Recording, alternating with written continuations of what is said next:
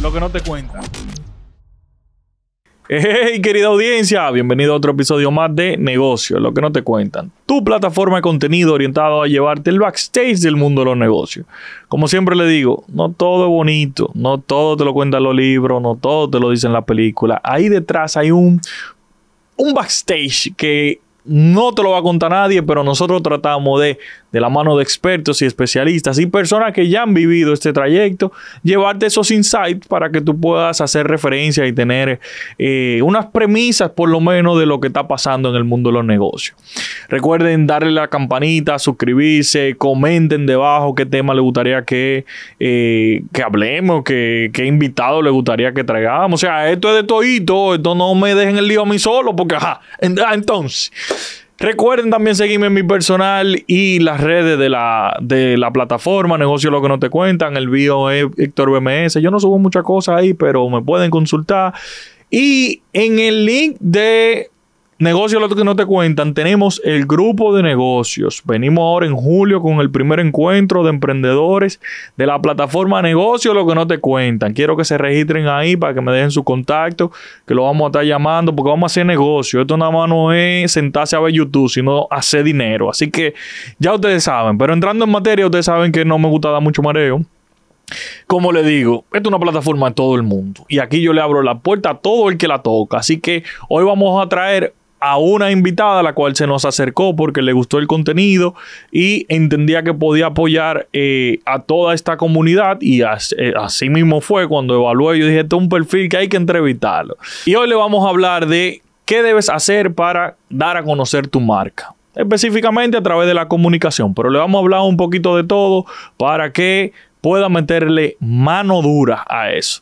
para eso eh, invitamos a la señorita Lourdes. Bienvenida Lourdes. Hola Héctor. ¿Cómo te va? Bien, gracias, de verdad muy contenta de que nos hayan recibido por acá y que poder compartir con tu audiencia. No, gracias a ti, de verdad, por, por acercarte. Yo estuve viendo tu perfil, estuve viendo tu trabajo y está cache bomba, como dicen. Realmente, yo que trabajo la comunicación, específicamente la digital, pero eh, directa o indirectamente a veces me apoyo de, la tradicional, de otros medios, sé de la importancia, como siempre le digo a mi cliente, digital es solo un ala del avión por lo que necesitamos apoyarnos en más elementos si realmente queremos trabajar una imagen de marca. Pero para entrar en tema. Gracias, así es. Arrancamos por lo básico. ¿Qué es Marketing 360 y por qué es tan importante para una empresa? Fíjate, mira, Marketing 360 es una, es una dinámica, es una estrategia que aprovecha todos los canales disponibles, tanto a nivel de marketing, hablemos de plataformas digitales, hablemos de los canales de venta tradicionales, eh, hablemos también de las herramientas de comunicación disponibles. Y precisamente de eso quiero hablarte. Comunicación estratégica 360 se abraza de marketing para poder lograr esos objetivos de negocios. Son prima hermana, por llamarlo de algún modo. Marketing no puede trabajar divorciado de comunicación y comunicación no puede trabajar aislado de marketing. Se abrazan para lograr los objetivos del negocio. ¿Qué hace marketing? Pues generar ventas, atraer consumidores, atraer clientes y el área de la comunicación, pues lo que busca es buscar amplificadores del mensaje, generar esa percepción, generar esa buena reputación, esa buena imagen de un producto, un servicio, de una empresa, de una marca personal.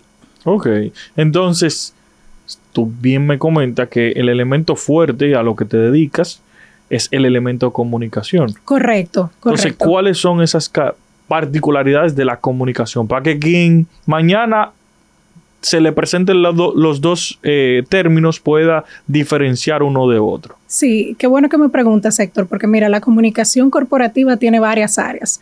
No es solo relaciones públicas, ni es solamente comunicación de crisis, ni responsabilidad social. Comunicación corporativa tiene varias aristas, desde la comunicación externa, que procura atender todas las inquietudes y las expectativas del público externo. Ahí podemos encontrar a los medios de comunicación, a la comunidad. Y cuando hablo de medios de comunicación, pues dentro de comunicación corporativa tenemos un área de relaciones públicas. Algunas empresas pues tienen una área de relaciones públicas para atender a los medios de comunicación, las crisis que pueden generarse en las plataformas digitales, en las redes, en la página web, en algún, ¿qué te digo? Si tengo alguna plataforma de e-commerce, pues el área comunicación externa y de relaciones públicas que muchas empresas tienen el mismo nombre, o comunicación externa o relaciones públicas. Comunicación interna, pues mira todo lo que es la conversación de los colaboradores, estar pendiente de sus inquietudes, de sus necesidades y de tener una comunicación coherente hacia los empleados. Es, una, es una comunicación muy linda porque no solamente es comunicar hacia afuera, hacia los medios de comunicación, sino también atender desde casa cuáles son esas inquietudes de nuestros colaboradores. Está también la comunicación de marca, que es evidentemente la que te invita a consumir un producto o servicio. Y también está pues la comunicación externa, que creo que lo mencionaba hace un ratito, pero también en comunicación externa se suele dar un ejercicio que es que incluye en el área de responsabilidad social, que mira todo lo que es la parte de ese triple compromiso de la empresa hacia la sociedad y el planeta a nivel ambiental, a nivel social y a nivel económico. O sea que cada vez que vemos esas grandes empresas por, que, que son las que regularmente aplican la responsabilidad social, haciendo una de una campaña de, qué sé yo, de siembra de árboles, de playa, eso es básicamente apoyando su comunicación. Mira, apoyando su reputación y su imagen, que es lo que busca la comunicación corporativa y la comunicación externa, apoyar la reputación y la imagen. Entonces, cuando tú ves esas actividades que están enfocadas en la protección del planeta, que lo comentaba en otro, en otro espacio, para hablar de responsabilidad social, a nosotros los seres humanos somos en su mayoría visuales. Y cómo nos han podido conectar con el tema de responsabilidad social por la parte verde, por la parte ambiental, por la parte amigable. Entonces, cuando hablamos de la parte de responsabilidad social, eh, localmente se maneja mucho el tema de vamos a hacer una siembra de árboles por el Día Mundial del Medio Ambiente o por el Día de la Tierra, o vamos a limpiar las playas eh, por el Día Mundial de Limpieza de Playas o de Costas. Sin embargo, va más allá sobre las generaciones de CO2 que se genera en una industria, por decirte de algún modo. Va más allá el tema de responsabilidad social, la contratación justa, que tú dentro de tu planilla no tengas menores de edad, porque se puede dar una ocasión que, mira, como no me están monitoreando, como el ministerio no sabe de esto, pues yo ponlo ahí que nadie se da cuenta. Sin embargo, tú estás violentando derechos humanos de que en República Dominicana, por ejemplo, después de los 18 años, es que tú tienes el derecho a, trabajar, a, trabajo formal. Entonces, si lo haces antes de los 18 es un trabajo informal y evidentemente es algo que está fuera de la ley. La responsabilidad social también abarca la competencia justa, la responsabilidad social abarca también eh, el precio justo en el mercado, que tuvo una oferta o sea, que es una cultura, básicamente. Es una cultura, es una cultura, pero por donde realmente ha sido más, eh, llamarlo de algún modo, viral o visible el tema de la parte ambiental. El tema de la parte ambiental, pero la responsabilidad social mide esos tres estándares que te comentaba, la parte ambiental, la parte social y también la parte, eh, por supuesto, económica, porque una buena reputación tiene un impacto en la cuenta de resultados de una organización. 100% pero de una manera indiscutible, o sea, sentarte con un contable a decirle que tu estrategia de comunicación tiene un precio X o un monto X dentro del presupuesto anual, es una conversación interesante. Entonces, ¿qué es la reputación de una marca? Mira, la reputación de una marca es la percepción que pueden tener los consumidores o no, generalizada o no, sobre un producto o servicio o una marca. Una percepción puede ser positiva como también puede ser negativa. Okay. ¿Cómo tú te puedes dar cuenta de una percepción? Por ejemplo, en las plataformas digitales, los comentarios que puedan eh, haber dentro de esas plataformas digitales. Y un ejercicio bien sencillito, Héctor, el tío Google. El tío Google, tú le pones el nombre de Héctor Mansueta, que dice mi huella digital sobre Héctor Mansueta, que dice la huella digital de Lourdes Peguero en, la plataforma de Google, que es una de las más eh, fácil acceso para, para cualquier audiencia. Ok. O sea que podríamos decir que más allá del consumo o no consumo, la reputación vendría siendo la percepción del mercado sobre mi marca. Verdaderamente y también tú tienes herramientas de cómo medir esa, esa reputación. ¿Y cuáles serían esas herramientas? Mira, hay, hay infinitas herramientas de, de, medición para temas de reputación. Yo hacía la consulta hace unos días que me decía ChatGPT okay. sobre que está tan de moda, ¿no? Sí. Y decía que era, que era una, una forma muy compleja. Eh, medir la reputación es compleja y a la vez es relativa. ¿Por qué? Porque la percepción que tenga Lourdes de un producto o servicio puede ser que no sea la misma que tenga Héctor. A mí me pasó recientemente con una plataforma de e-commerce que hice un pedido. Eh, el pedido iba fuera del país y el pedido no estaba disponible. El producto que compré no estaba disponible. Okay. Yo dije, pero me está cargado en, en, la plataforma, está cargado en la tarjeta de crédito. Tomé el teléfono y llamé al comercio y le dije, mira, yo necesito que tú me ayudes Déjame saber cómo puedes ayudarme porque esto se va fuera del país en tal fecha y necesito que tú me ayudes con esto. Y la persona pues se movió. Para mí la percepción de esa plataforma cambió automáticamente. Claro. La primera que tuve fue, o sea, no está disponible en el stock, ¿cómo la vendes? Uh -huh. Si tú no la tienes en tu inventario. Sin embargo, una conversación, ¿cómo cambia una percepción? Entonces la joven me dijo, no se preocupe, yo estoy en el área de almacén, pero yo me voy a comunicar con el área que tiene que ver con la, con la venta directa a los consumidores. Yo le dije, perfecto, te voy a agradecer. Y acordamos una hora, ella me llamó a esa hora y pudimos verdaderamente llegar a un acuerdo y recibir el producto. Buenísimo. O sea que tú puedes también, volviendo a la pregunta inicial, tú puedes hacer grupos focales, donde tú reúnes un grupo de personas que van a conversar sobre un producto o servicio, sobre la satisfacción del cliente, eh, si es un, un, producto que verdaderamente tú quieras medir eh, la confianza, que tú quieras medir también el que ese producto pueda ser recomendado a terceros. O sea, uh -huh. hay múltiples formas, una encuesta, grupos focales, eh, hay formas también de tú abordar no solamente a los clientes, tú también puedes abordar también a los empleados para entender cómo está el clima y la cultura organizacional. Claro, el cliente o sea, interno. El cliente interno, el 100%. cliente interno. No, y te, te, quise hacer esa pregunta con esa acotación por el hecho de que, por ejemplo, yo no soy usuario de Apple.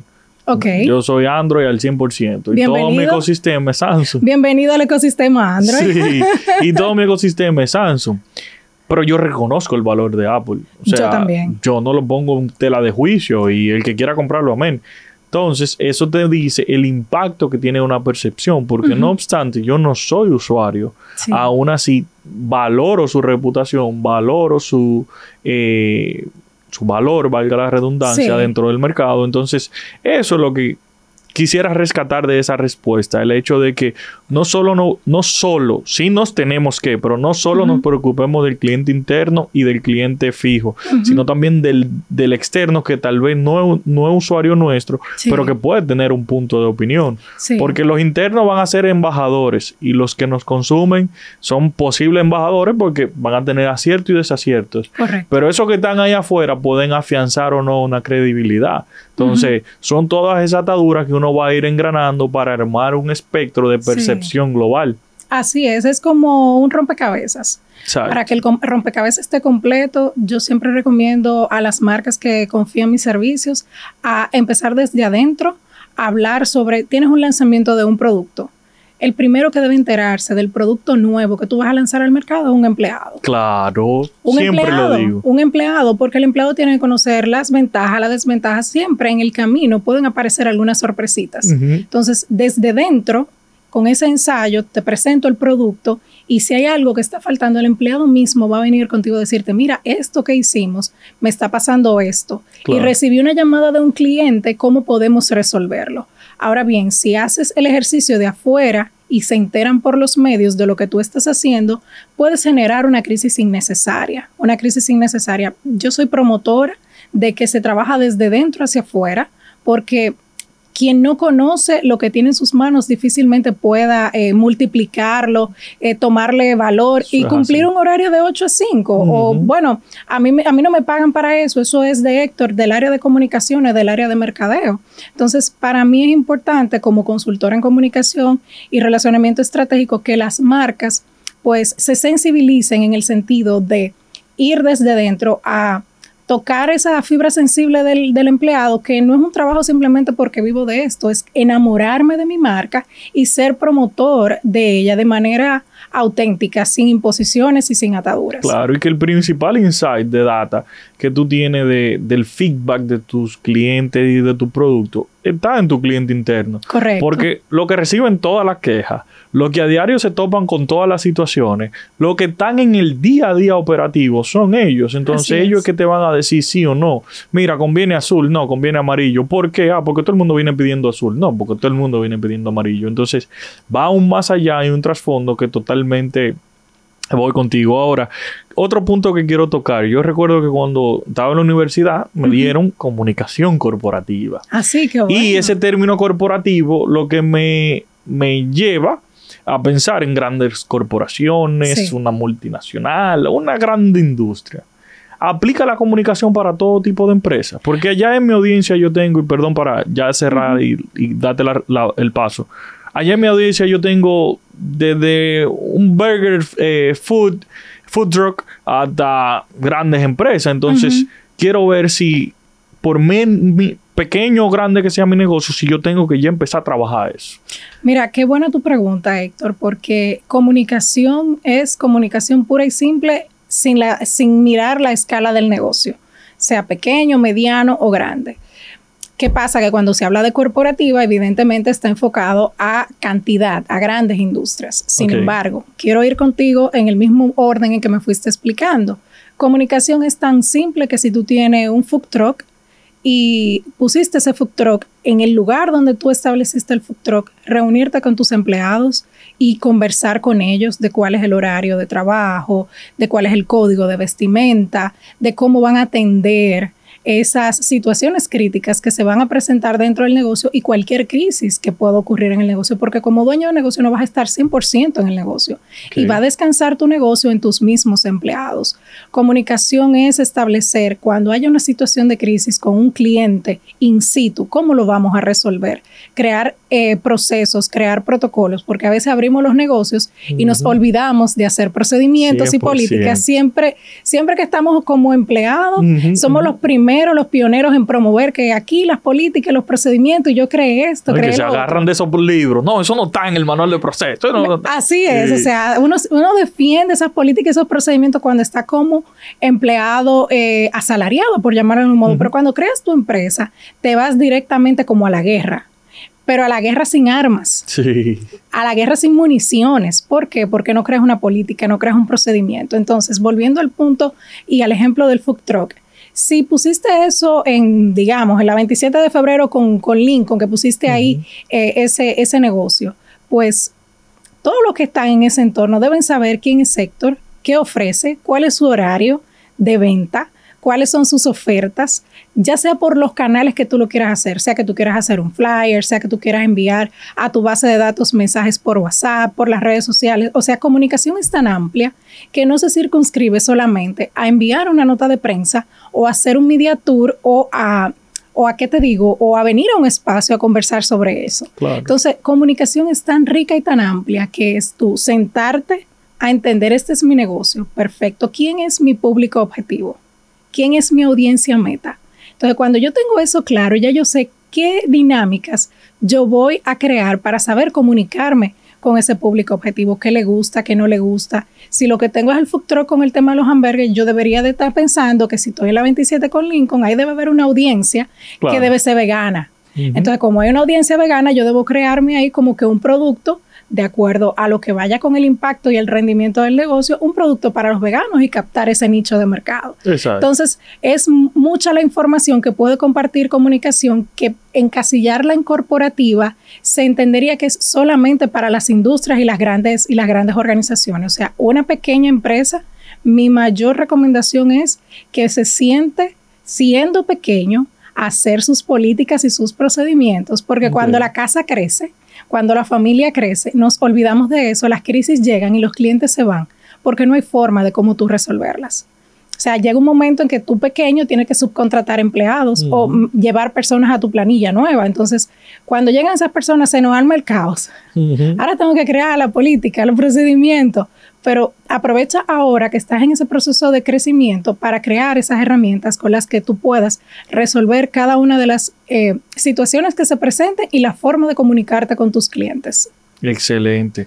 Y qué bueno que tú lo explicas así, tan llano, porque yo trato de que todos mis invitados eh, no se vayan muy por el área big picture, en el sentido de que una gran empresa, múltiples departamentos, porque que, es como tú bien comentas, o sea, yo estoy chiquitico, yo lo que estoy eh, eh, apurado para facturar, para empatar y ganar, porque es del día a día que estoy viviendo. Entonces, cuando tú me hablas de tengo que hacer proceso, yo sé, porque ya estuve en esa posición, en donde no me habla de proceso, yo lo que quiero es salir a vender, pero son necesarios. Son necesarios. Porque es que tú vas a vender y vas a ir creciendo. Entonces va a llegar un momento en donde ese, el no tener ese proceso establecido, el no tener ese criterio bien definido, te puede tumbar todo ese esfuerzo en venta que tú hiciste. Entonces por eso te aplaudo al 100%. Ahora, en el terreno llano, porque es bonito en los libros. Así es. Yo le recomiendo que saque un momentico, así sea un sábado, un domingo, un día feriado, para poner eso en una hoja en blanco. Claro. Y sacar esa, esas ideas o buscar a alguien que te acompañe en ese proceso, porque a veces tenemos los recursos, solo que entendemos que eso como para la grande organización y para mí no lo es. 100%. Ahora, muy bonito el libro, sí, vamos a sentarnos, Manzueta, pero ¿cuánto me cuesta eso? ¿Cuánto me cuesta trabajar la comunicación? En aspectos de presupuesto qué tanto es mucho, es poco, o sea, cómo yo puedo ir armando un presupuesto para empezar a trabajar mi comunicación. Sí, mira, eh, lo interesante de esto es que la comunicación se percibe como que es lo más caro del mundo, pero tampoco es lo más barato. Claro. Porque el no saberte comunicar también te trae serios problemas en tu negocio y te va a salir más caro que no haber invertido.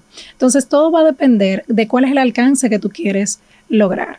Por ejemplo, los emprendedores cometemos, y me incluyo, de abrir una cuenta en redes sociales para comunicar tu negocio, sin antes haber tenido una estrategia. 100%. Entonces, cuando tú me dices, ¿qué me cuesta? Yo quiero que me comentes, que vengas conmigo a la mesa y me digas, mira, Lourdes, este es mi negocio, ¿qué, qué tú me recomiendas que podemos hacer ahí? Capaz no es ir a un medio de comunicación a hablar de tu negocio, capaz es acompañarte a que tú puedas identificar espacios donde promocionar tu producto o tu servicio. Y cuando te digo promocionar, se puede entender que eso es marketing. También en comunicación se puede lograr hacer esa sinergia para el negocio. Te cuento una experiencia que tuve con unas estudiantes en, una fundación que me reserva el nombre. Eh, en mis plataformas personales pueden encontrar información sobre eso. Y yo les comentaba, estamos hablando de mujeres que decidieron formarse en un en, un diplomado de nuevos negocios y emprendimiento femenino. Ok. Cuando les pregunto que cuáles eran sus negocios, que me hablaran un poco, que intentaran venderlo o comentarme qué hacían con sus negocios, ahí surgieron reposteras, ahí surgió una muchacha que hace jabones, ahí surgió una persona que dentro de su barrio está creando una plataforma para que las mujeres que están por su barrio puedan ir a formarse, porque ella tiene tanta experiencia formativa con cursos que ha hecho que ella quiere multiplicarlo en su barrio. Y la pregunta que yo les hacía a ellas era, en su entorno, ¿quiénes saben lo que ustedes hacen? Y se miraban. Muy importante. Y miraba a la otra y como con miedo. Yo le decía, sin miedo. ¿Quiénes saben? No, y tomé el ejemplo de la que hace bizcochos venía de Jaina. Venía de Jaina a formarse, o sea, mujeres de, de Vallaguana, de Jaina, de las Américas. Un aplauso a todas esas Esas mujeres se merecen un aplauso, ¿verdad que sí? Y él me dijo, mira, yo le dije, la próxima clase, todas deben traer los productos que hacen. Hubo una que llegó con una neverita con todos los postres que hace y los estaba vendiendo dentro del aula. Al final de la clase, ella empezó a vender sus productos. Yo le decía, miren, donde ustedes viven, ¿saben que ustedes hacen eso? No. Su familia saben que ustedes emprendieron su negocio. Bueno, entonces ahí comienza a hacer comunicación, ahí empiezas a relacionarte con tu cliente ideal. Porque probablemente en mi edificio, si no saben que yo trabajo comunicación, difícilmente puedan tener conocimiento sobre eso. Cuando lo hablo a veces me dicen, y cuéntame, ¿y qué? ¿Tú trabajas con medios? ¡Wow, qué chulo! ¡Qué interesante! ¿Tú trabajas con empresa? ¡Qué bien! Entonces, vamos allá. Va en dar a conocer esos productos y esos servicios. Y volviendo a tu pregunta, el tema del alcance es muy importante dónde yo quiero verme, dónde yo quiero posicionarme, con quién yo quiero que mi marca se relacione, con quién yo quiero hacer sinergia o quiero, quiero hacer alianzas estratégicas.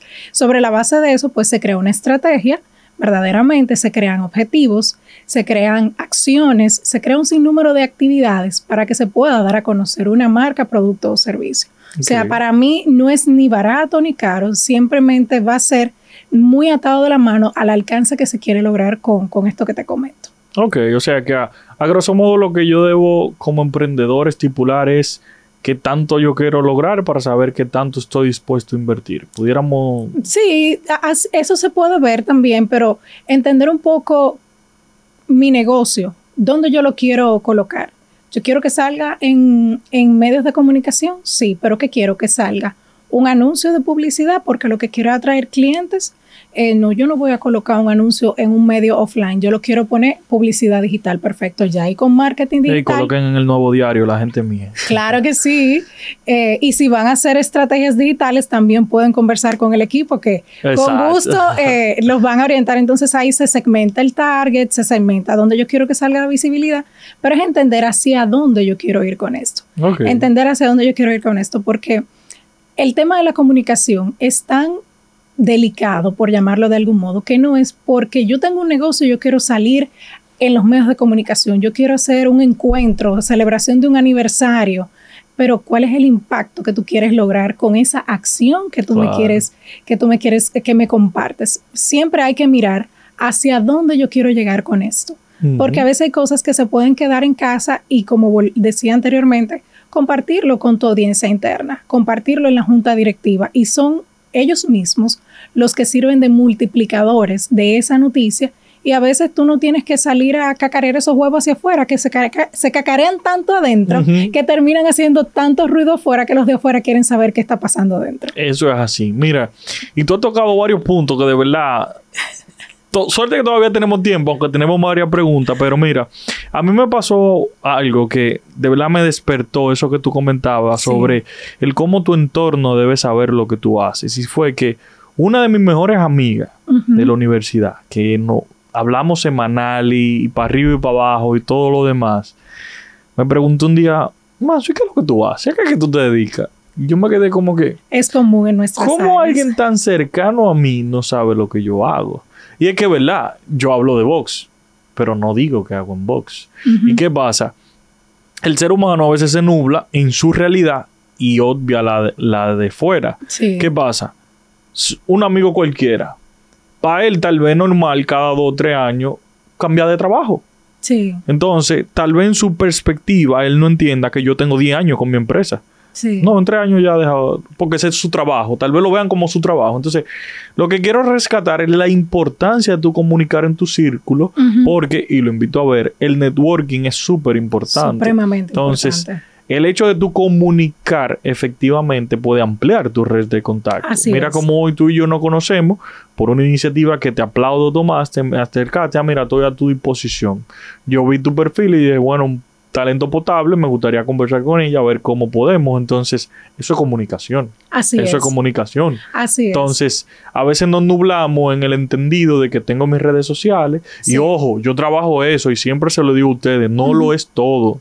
Si es una muy buena plataforma, si es una muy buena herramienta, pero no lo es todo. Debemos darle apoyo y soporte. Sí, y, qué bueno que tú tocas eso, Héctor. Eh, un negocio no es Instagram. Sí. O sea, los negocios son multiplataformas los negocios son multiplataformas, o sea, yo lo que debo tener bien claro cuál es mi público objetivo, no el público ideal ni el cliente ideal, cuál es mi público objetivo.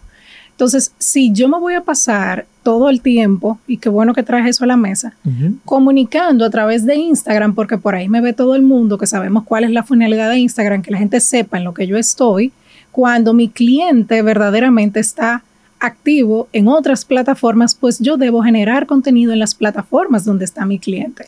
Si el cliente está en comunicación tradicional, eh, digamos, en, prensa escrita, en televisión, en radio, y ahí es que está mi cliente, pues también debo migrar a generar contenido para esas plataformas. una, una, una anécdota interesante que conversaba con unos emprendedores y es que tiene más de 10 años con su negocio sin embargo, no han dado el, santo, el salto de expresar su expertise, compartir su expertise con una audiencia externa. Claro, estamos hablando que las plataformas digitales son una audiencia externa, pero salte de ese cajón y sal a buscar otros nichos de comunicación donde tú puedas exhibir, donde tú puedas exhibir ese talento que tienes. O sea, no es solamente que en Instagram yo subo el reel, que subo la historia, que, que voy a un podcast, sí, pero fuera de ahí, escríbete un artículo, Muestra tu autoridad, muestra tu voz de eso que tú eres experto. Crea un encuentro con medios para que tú realmente puedas hablar con los medios sobre tu tema en cuestión y sobre lo que tú eres experto. Entonces, a veces nos quedamos que el emprendimiento, si usted pasó de los cinco años, ya usted dejó de ser emprendedor. Ya usted es empresario. Hace rato que usted es empresario y tienes que creértelo, porque solamente tú sabes con el esfuerzo y con el sacrificio que has llevado hacia adelante tu propio negocio. Claro. Entonces, Claro, si le diste carácter. Si le diste carácter, correcto. O sea, es, es mirar tu negocio. Ya yo tengo cinco años con este negocio, ya yo tengo una cartera de cliente importante. Yo debo tener otro matiz de cómo mostrar las bondades de mi, de mi marca, de mi producto o servicio. O sea, cómo darle un poco más de carácter como tú mencionabas. Claro. Ahora, Lourdes, tú bien mencionas el hecho de que eh, hay muchas estrategias, me menciona todas esas iniciativas, pero hay gente que lo que está allá afuera, tirando para adelante y no tiene el conocimiento. Así es. Tal vez pueda tener presupuesto. Vamos a partir de que se fajan y tienen su chelito y quieren invertirlo. Pero a nivel operativo, en ejecución, ¿qué tú recomiendas para un emprendedor, un pequeño empresario? Subcontrato estos servicios, arma un departamento interno. O sea, ¿cuál sería tu recomendación para alguien que quiera dar el paso y necesite yo te diría que hay que entender mucho la naturaleza de ese negocio. Okay.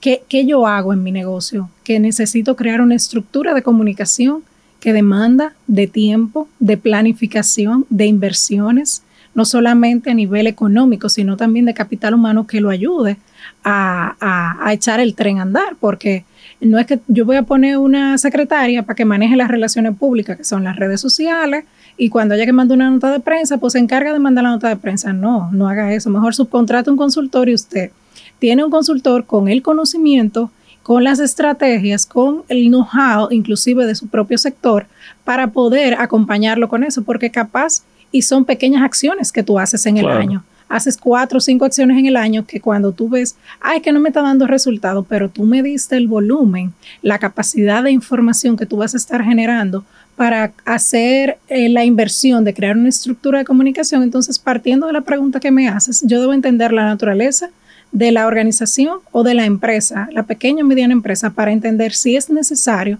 yo traer a la mesa una estructura de comunicación que tiene que ser una persona estratégica. Eh, no es una persona que, ah, que está comenzando para que me, me, ayude, que no sé qué. O sea, un negocio tiene, que tiene carácter de crecimiento y de prosperar en el tiempo, tú tienes que hacer inversiones que verdaderamente vayan a la consonancia de, tu inversión como negocio.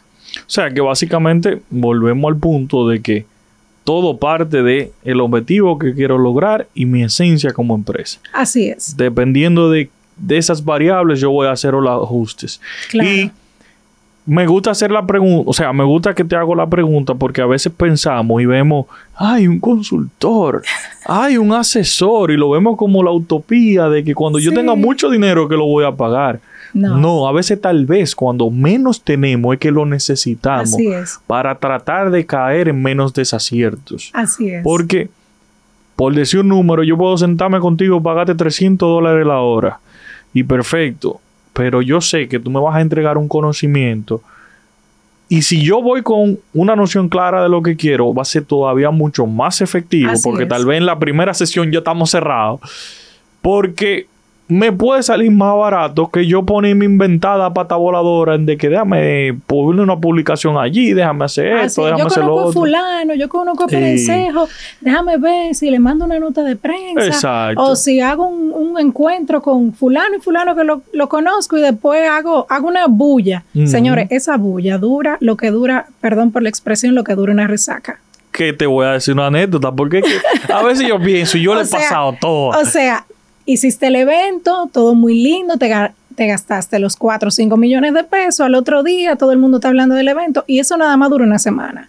Y después de ahí, ¿qué? No, pero que o sea, la marca hacia dónde queda. Solamente tú tienes marca por siete días y luego de esos siete días, ¿qué pasa con mi marca? Que oye, de esta anécdota, mi primer proyecto, Tumor, yo he hablado varias veces aquí en el programa sobre eso Era una página web. Te, pero te estoy hablando del 2011, 2012, cuando Ajá. aquí no había casi página web. Y ahí vengo yo y hago un lanzamiento. Invito a todos mis amigos, invito a los medios. Brandon Manzueta hace su lanzamiento. Lourdes, ni la página web yo tenía hecha. En serio. O sea, ya estaba casi lista, pero no estaba en el aire. Pero no yo estaba tenía al en demo. Para no cansarte el cuento, cuando yo lancé la página, como cinco gatos entraron. Y yo como que, guanajo, pero tú la debiste hacer justo con el boom del lanzamiento. Correcto. Para esa, esa captación de la audiencia puedan entrar y consultar algo. Porque ¿qué fue lo que vieron que mis sí, redes? y ahí mismo, la, la, o sea, no solamente los medios, todo el que estuviera invitado a explorar contigo ahí en línea, inclusive tú mismo, mira lo que tú puedes encontrar, hacer esa, esa búsqueda en vivo Exacto. con la audiencia que invitaste. No, yo puse un videito de cómo funcionaba la página y ya, y bueno. Pero lo que Pero aprendiste. Claro, lo que quiero rescatar es de que, ok, yo tenía 20 años cuando eso, recién Pero graduado, bien, bien. pero mira cómo los errores sí pasan, Sí. los errores sí pasan y ya yo mirando en retrospectiva digo, eso fue un error, gracias a Dios ya uno aprende de ello, pero hay muchos que todavía ahora es que van a dar el paso que dio Héctor Manzueta hace 10 años. Sí. Entonces, eh, de una forma u otra tenemos que todas esas variables tenerla pendiente, porque es que un negocio no es un juego. Así O es. sea, cuando menos tú pierdes, pierdes dinero. Cuando menos pierdes. Pero Sí. a veces pierde vida, calidad de vida, pierde tu paz, pierde amigos, pierde círculos, pierde un sinnúmero de cosas que te cuestan de verdad. Entonces siempre bueno, bueno esa parte. Ahora, ya Lourdes, para ir cerrando, yo quiero que tú me des ya ahora recomendaciones de cosas que debemos poner en práctica sí o sí, Sí. que no pueden faltar en tu estrategia de comunicación para tú dar a conocer tu negocio. Suelta por ahí. Gracias, Héctor. Mira, esto no tiene que ver con comunicación, aunque sí lo aprendí de una gran periodista, la colombiana Luz María Doria, que en su momento tuvimos un espacio de conversación y decían que hay que atreverse. En la vida hay que atreverse. Tú mides los riesgos, tú mides el impacto de atreverte y atreverte a enviarle ese DM a Héctor y decirle, mira, me encantaría pasar por tu espacio a conversar con tu audiencia sobre comunicación. Y con gusto me abriste las puertas con un cariño, eh, de verdad que, que yo dije, wow, parece que nos conocemos de, de mucho tiempo. Y verdaderamente en comunicación lo que yo invito a los empresarios, a los emprendedores, que miren la madurez de su negocio y entender que afuera hay personas que quieren saber lo que ustedes hacen. Pero antes de salir fuera, asegurarme que dentro yo tengo todo en orden, desde el servicio al cliente. Es algo tan sencillo como una llamada telefónica que tú evalúes si se está haciendo de la manera en que tú quieres que el cliente lo perciba. Claro. Una persona que te contesta cuando tú llamas y te dice, aló, tú dices, pero ¿dónde fue que yo llamé? Exacto. ¿Fue una empresa? ¿Fue una casa de familia? ¿Cómo fue? Entonces, mi recomendación es que antes de nosotros exponernos a medios de comunicación, antes de contratar inclusive a un consultor, asegurarme que lo que yo tengo en casa verdaderamente es- soporta una estrategia de comunicación. Entonces, eso te decía el primero que es más para la vida, para que los emprendedores que nos escuchan se atrevan, que necesitan pues ese empujoncito, atrévanse a enviar ese correo, a enviar ese DM, a tener acercamiento, a tener relacionamiento para que su negocio pueda crecer. También asegurarnos que en casa tengamos todo eh, planchado, a crear políticas, procedimientos, porque cuando crezcamos nos va a hacer cuesta arriba poder echar el negocio a andar. A Sí. nivel de comunicación de medios, yo te quiero decir, Héctor, que siempre busquemos la manera de conectar con información que los medios quieren saber. O sea, un producto o servicio por un tema de marketing, sí, quiero también generar esa visibilidad con las marcas, pero hagámonos preguntas claves como ¿a qué audiencia se lo estoy enviando? Cuando se abre el periódico, ¿se sentirán eh, atraídos con mi noticia?